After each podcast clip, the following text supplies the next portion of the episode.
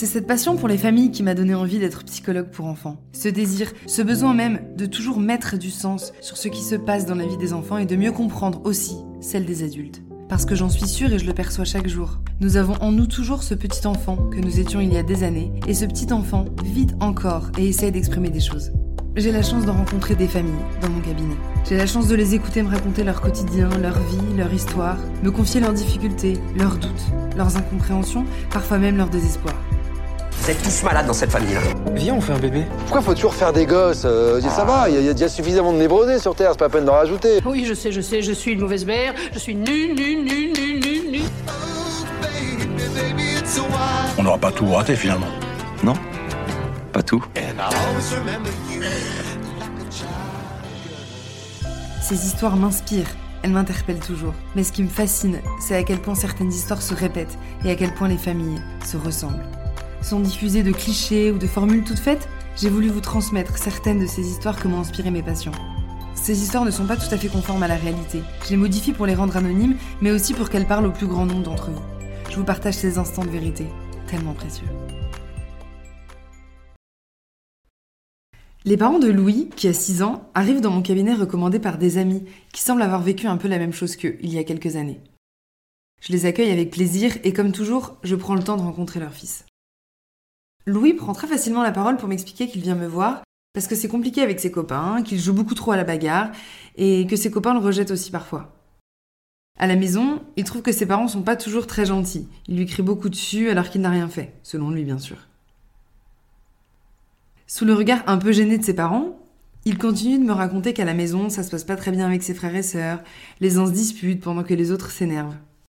Sa petite sœur l'empêche de rentrer dans sa chambre et son petit frère, lui, le colle et l'oblige à jouer avec lui. Quand je lui demande de me raconter ce qu'il aime faire dans la vie, il m'explique qu'il adore jouer dans sa chambre, regarder des dessins animés ou parler avec ses parents. Louis mange plutôt bien, il aime surtout aller au restaurant avec sa famille. Jusqu'ici, il dormait plutôt bien, mais depuis quelque temps, il a du mal à s'endormir, d'après ce qu'il me dit. Louis s'exprime très bien, il a beaucoup de vocabulaire, il aime bien me parler, et d'ailleurs il me dit qu'il était content de venir pour discuter avec un adulte et lui parler de ce qu'il met dans sa colère. Des grands yeux marrons, des jambes toutes fines et des cheveux bruns tout frisés, le visage de Louis arbore un grand sourire à conquérir le monde.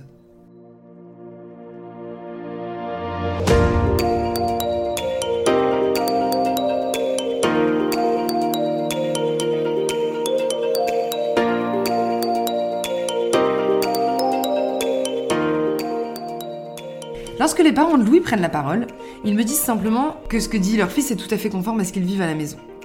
C'est vrai que c'est compliqué à l'école, qu'avant il y avait beaucoup de bagarres, qu'ils étaient souvent convoqués par la maîtresse et moqués par les autres parents, mais qu'aujourd'hui le problème c'est plutôt qu'il est tout seul, et que Louis ne voit plus trop de copains, il n'est plus vraiment invité aux anniversaires par exemple. Les parents de Louis me parlent d'un petit garçon très excité qui a du mal à rester assis, qui crie beaucoup, qui est même parfois violent avec ses frères et sœurs, et qui s'agite facilement. Les relations à la maison sont donc extrêmement compliquées. Louis ne supporte aucune remarque, qui conduit d'ailleurs systématiquement à une crise. Il n'obéit pas vraiment, laissant les parents décrire leur quotidien comme un combat permanent. Depuis quelque temps, certains comportements de Louis ont changé. Il semble être plus solitaire, et les parents me confirment que l'endormissement est parfois compliqué. Louis, qui était un gros dormeur, s'endort maintenant très tard et exprime une forme de tristesse ou d'angoisse le soir au moment d'aller se coucher. Par ailleurs, les parents me décrivent un enfant très intelligent, qui peut se concentrer, se révéler curieux et joyeux lorsqu'il aime faire quelque chose.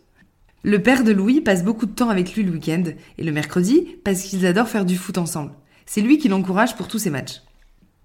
Louis aime beaucoup lire. C'est une passion qu'il partage d'ailleurs avec sa petite sœur et sa maman qui aiment aussi lire. Ils peuvent passer ensemble des heures à lire des BD dans les librairies. Curieux, c'est grâce à ma mère. Si je pleure en écoutant un Puccini, c'est grâce à ma mère. C'est son regard sur la vie qui m'a construit. Les parents de Louis se sentent clairement dépassés par leur vie de parents. Ils travaillent beaucoup, ils n'ont que très peu de temps avec leurs enfants, et quand ils passent du temps ensemble, ça se passe toujours mal. Les enfants désobéissent, ils se disputent, ils sont mauvais joueurs, ils refusent de dormir, ne tolèrent pas qu'on leur dise non.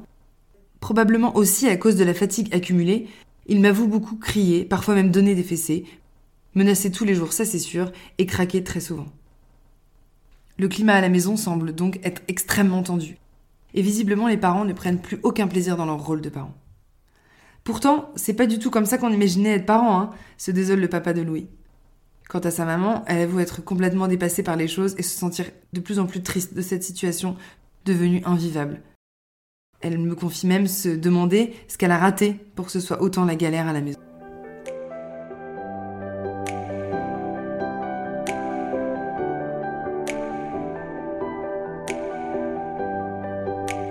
Les parents de Louis ont tous les deux reçu une éducation plutôt classique. Ils ont été poussés par leurs parents à bien travailler à l'école pour ensuite rentrer dans de bons cursus universitaires. Ce qu'ils ont fait puisque la mère de Louis est aujourd'hui avocate et son père médecin. Ils disent avoir grandi dans des familles assez carrées où les règles étaient très claires et il ne fallait pas dépasser. Ajoutant qu'ils n'ont cependant jamais douté de l'amour de leurs parents.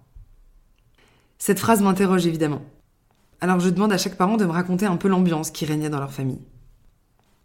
Madame me répond assez rapidement qu'elle passait du temps avec ses parents, surtout le dimanche, parce qu'ils travaillaient énormément le reste de la semaine, étant eux-mêmes avocats tous les deux. Mais concrètement, elle ne parvient pas du tout à me raconter des souvenirs précis avec ses parents. Elle m'explique avec beaucoup de sincérité que c'était très difficile pour elle de voir ses parents partir si tôt le matin et rentrer si tard le soir. Et qu'elle a eu beaucoup de chance de grandir avec cette nounou exceptionnelle, qui lui a transmis beaucoup de joie et de tendresse. Cette nounou est toujours présente dans sa vie et elle l'évoque avec beaucoup d'émotion.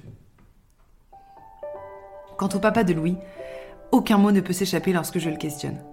Entendre sa femme parler de ses parents et des liens intrafamiliaux semble l'avoir bouleversé. Soutenu par sa compagne, justement, qui lui donne la main, il prend la parole et m'explique que ses parents ont tout fait pour qu'il ait de bons résultats scolaires. Il ne lui parlait que de ça. Je comprends bien sûr, mais il n'y a jamais eu rien d'autre entre nous que ça. L'école, les devoirs, la réussite, les notes, les études. Sa mère ne travaillait pas le mercredi et les emmenait, lui et ses frères, visiter des musées, découvrir des endroits insolites. Et il exprime avec beaucoup d'émotion que c'était des moments qui lui ont beaucoup apporté et dont il se souvient aujourd'hui, mais qu'il aurait tant aimé faire comme les autres enfants, aller jouer au foot et y être encouragé par son père. Alors il y a l'amour des enfants, avec ça tu manques plus de rien. Moi je les aime tellement justement que j'ai tout le temps peur de pas faire bien. Faut dire qu'on parle des blessures faites par le regard d'un père. La moitié des gens malheureux sur cette terre le sont de cette manière. Et pour le reste,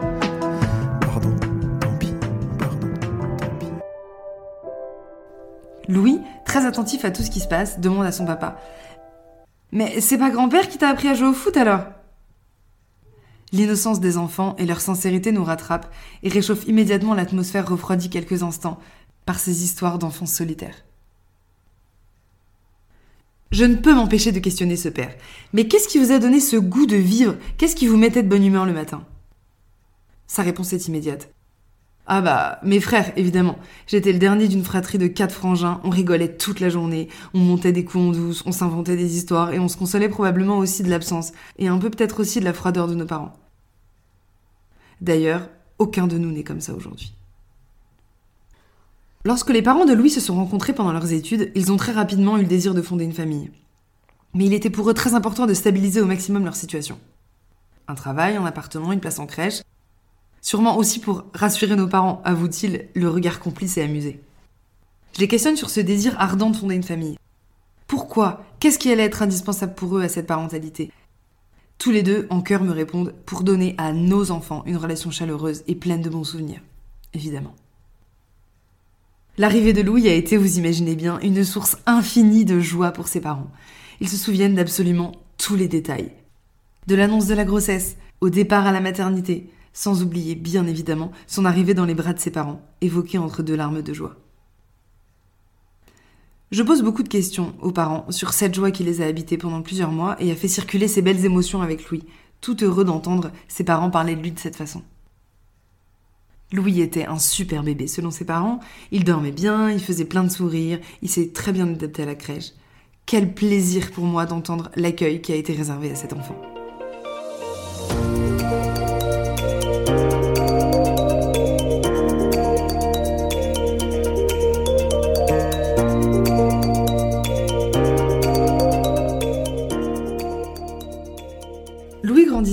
Il a commencé à exprimer de nouveaux besoins auxquels les parents ne s'attendaient pas du tout.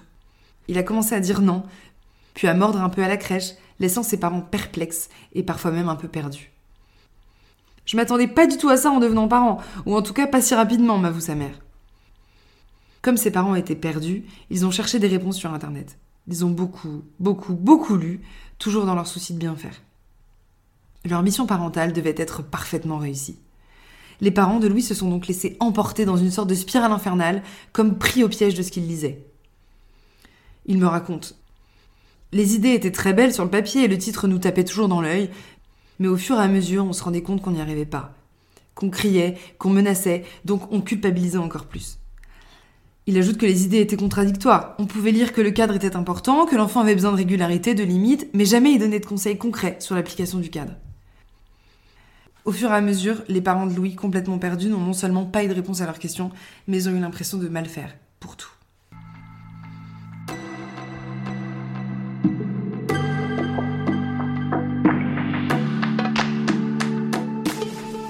Je ne sais pas exactement quels articles ils ont lus, même si évidemment j'ai ma petite idée. Rien de pire pour commencer son chemin de parent que croire que nous agissons mal et que nous serons de toute façon de mauvais parents. Les symptômes de Louis ne sont pas anodins et semblent s'être ancrés dans la dynamique familiale depuis longtemps. Plusieurs émotions semblent se mélanger chez les parents, mais aussi chez Louis. Alors il faut maintenant comprendre ce qui nourrit ces émotions et ce qu'il essaie d'exprimer. Je commence par leur dire évidemment que Louis va super bien. C'est un petit garçon joyeux, très intelligent, très alerte sur tout ce qui se passe autour de lui, conscient des relations qui l'entourent. Il est riche et dynamique grâce à tout l'amour que vous, ses parents, lui avez donné. Vous avez fait un excellent travail. Bravo C'est vrai, c'est quelque chose que je dis assez souvent, vous l'aurez remarqué, mais c'est tellement important de reconnaître ce travail qui est à la source de tout. J'ajoute que leur désir de laisser de beaux souvenirs dans la tête de leurs enfants et l'envie de créer une relation chaleureuse avec lui se réalisent chaque jour et doit les rassurer sur le fait que même si leurs relations sont aujourd'hui conflictuelles, elles vont s'apaiser. Je leur explique. Votre fils appelle depuis plusieurs années maintenant les limites éducatives. Il vous demande jusqu'où est-ce que je peux aller dans l'expression de mes désirs? Mais bâillonné par des messages contradictoires, mais aussi par votre désir de bien faire et de ne surtout pas reproduire une exigence ou une distance relationnelle que vous avez subie autrefois, en étant enfant, vous n'avez pas pu lui offrir ses limites. Chez Louis, cette recherche effrénée de cadre s'est comme empirée, accélérée avec le temps, ne laissant plus aucune place à d'autres relations et à des activités impliquant des efforts et de la concentration. L'humeur un peu triste dans laquelle baigne Louis n'est qu'une conséquence de l'isolement que génère ce manque de limites éducatives. Ses camarades le trouvent trop excité et le rejettent. Les parents de ses camarades refusent de le recevoir aux anniversaires. À la maison, les cris ont pris la place des câlins, de la tendresse et des moments de qualité.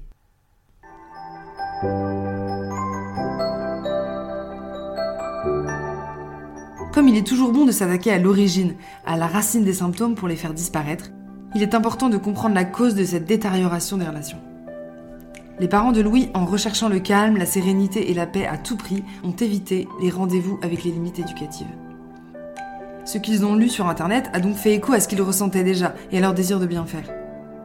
Un peu comme pris au piège de ce qu'ils ont lu ou entendu, ils n'ont jamais voulu dire un nom ferme à leur enfant. Son appel de limite a donc enflé et au bout d'un moment, seuls les cris et les menaces et un climat permanent de tension ont fini par régner.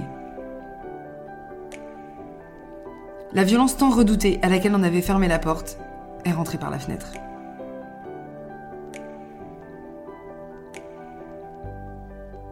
Je leur propose un protocole très précis, avec de nombreux conseils pour enrayer les débordements, sans cri ni violence. Ils abandonneront tous ces mauvais réflexes, mais enverront systématiquement Louis quelques minutes dans sa chambre pour se calmer dès qu'il commencera à déborder. Les parents me regardent et m'écoutent attentivement jusqu'à ce que la mère de Louis rompe ce silence.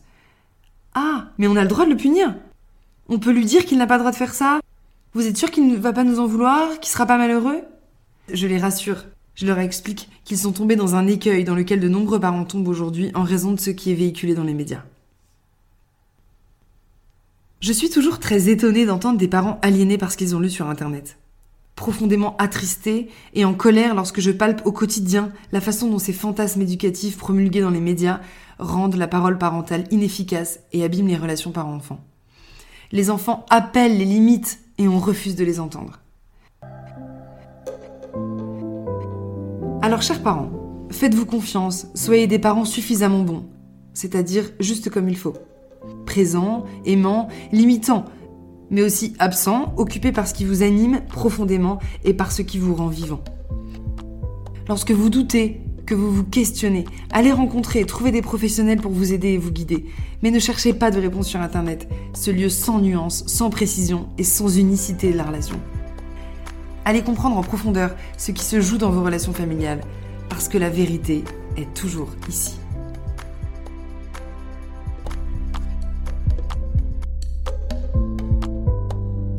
Un, deux, un, deux. C'est ça la famille, hein? C'est intéressant, non? Ça t'a plu? Cette histoire vous a plu, qu'elle vous a parlé, j'en suis ravie.